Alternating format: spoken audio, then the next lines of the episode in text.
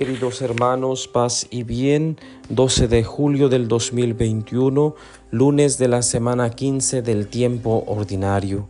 Tenemos el Santo Evangelio según San Mateo, dice así, En aquel tiempo Jesús dijo a sus apóstoles, No piensen que he venido a traer la paz a la tierra, no he venido a traer la paz sino la guerra. He venido a enfrentar al hijo con su padre, a la hija con su madre, a la nuera con su suegra y los enemigos de cada uno serán los de su propia familia. El que ama a su padre o a su madre más que a mí, no es digno de mí. El que ama a su hijo o a su hija más que a mí, no es digno de mí. Y el que no toma su cruz y me sigue, no es digno de mí. El que salve su vida la perderá, y el que la pierda por mí, la salvará. Quien los recibe a ustedes, me recibe a mí, y quien me recibe a mí, recibe al que me ha enviado. El que recibe a un profeta por ser profeta, recibirá recompensa de profeta. El que recibe a un justo por ser justo, recibirá recompensa de justo. Quien diere, aunque no sea más que un vaso de agua fría, a uno de estos pequeños, por ser discípulo mío, yo les aseguro que no perderá su recompensa. Cuando acabó de dar instrucciones a sus doce discípulos, Jesús partió de ahí para enseñar y predicar en otras ciudades. Palabra del Señor. Gloria a ti, Señor Jesús. Bien, queridos hermanos, continuamos con el evangelista Mateo en el capítulo 10, texto muy hermoso que se nos presenta el día de hoy.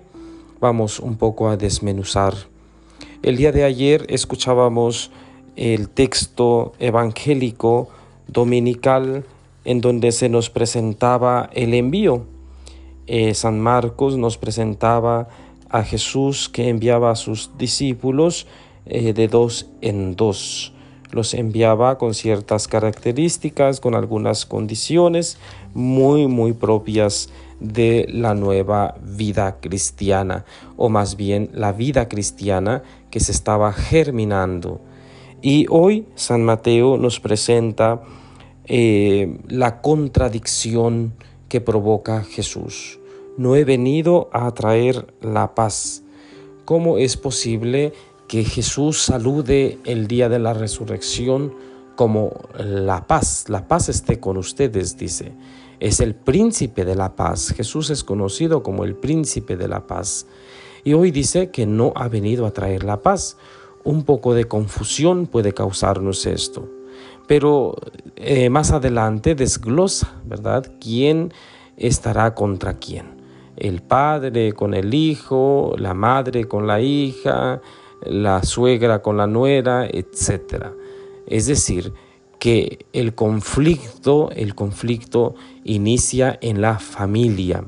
Pero ¿por qué conflicto? No es por las diferencias que hay entre nosotros, sino por Jesús. ¿verdad? Por nuestro modo de vivir según Jesús. Vamos más adelante. Enseguida, Jesús dice, el que me recibe a mí, ¿sí? el que los recibe a ustedes me recibe a mí, perdón. Dice, el que los recibe a ustedes me recibe a mí.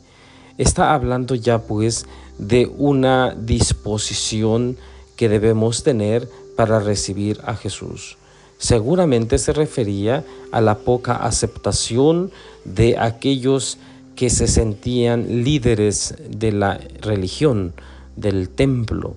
Entonces, em, no se sentía recibido, no se sentía aceptado y por lo tanto dice esto, ¿verdad? Incluso habla del vaso con agua.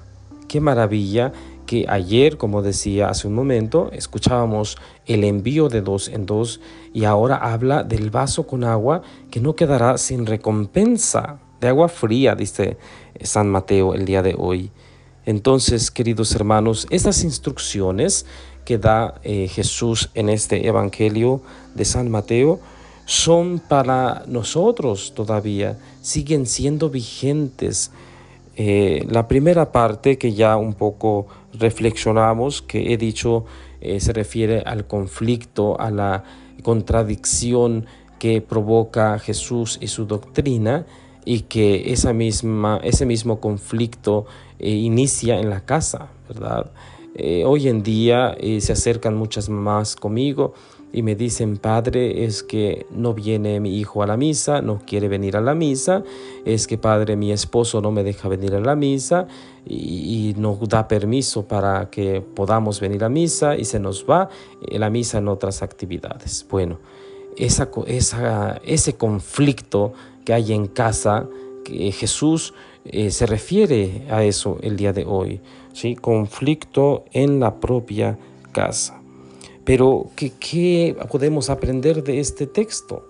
Bueno, pues eh, a tener eh, fuerza, seguridad, constancia, perseverancia en las problemáticas diarias, sabiendo que si las sufrimos por Cristo, vamos a salir adelante. Y debemos mantenernos firmes en la fe, sabiendo que Jesús está con nosotros y el que recibe, nos recibe, recibe a Jesús. ¿sí? Entonces, si somos eh, realmente enviados, si eh, asumimos nuestra identidad de enviados, de mensajeros, de anunciadores, Dios estará con nosotros. Y seguramente no nos faltará ni un vaso con agua fría, ¿sí? Eh, esto yo lo puedo constatar a través de mi experiencia de vida religiosa, como ya les decía ayer. Dios ha estado conmigo, Dios me ha acompañado.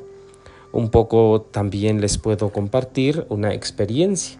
Cuando yo era estudiante de filosofía en Zapopan, ¿sí? un día eh, no tenía ni un peso, ni una monedita tenía para alguna necesidad, ¿sí? que realmente en el convento todo lo tenía, entonces no era necesario tener una moneda o, algo de dinero. Eh, em, sin embargo, yo me sentía con alguna necesidad personal.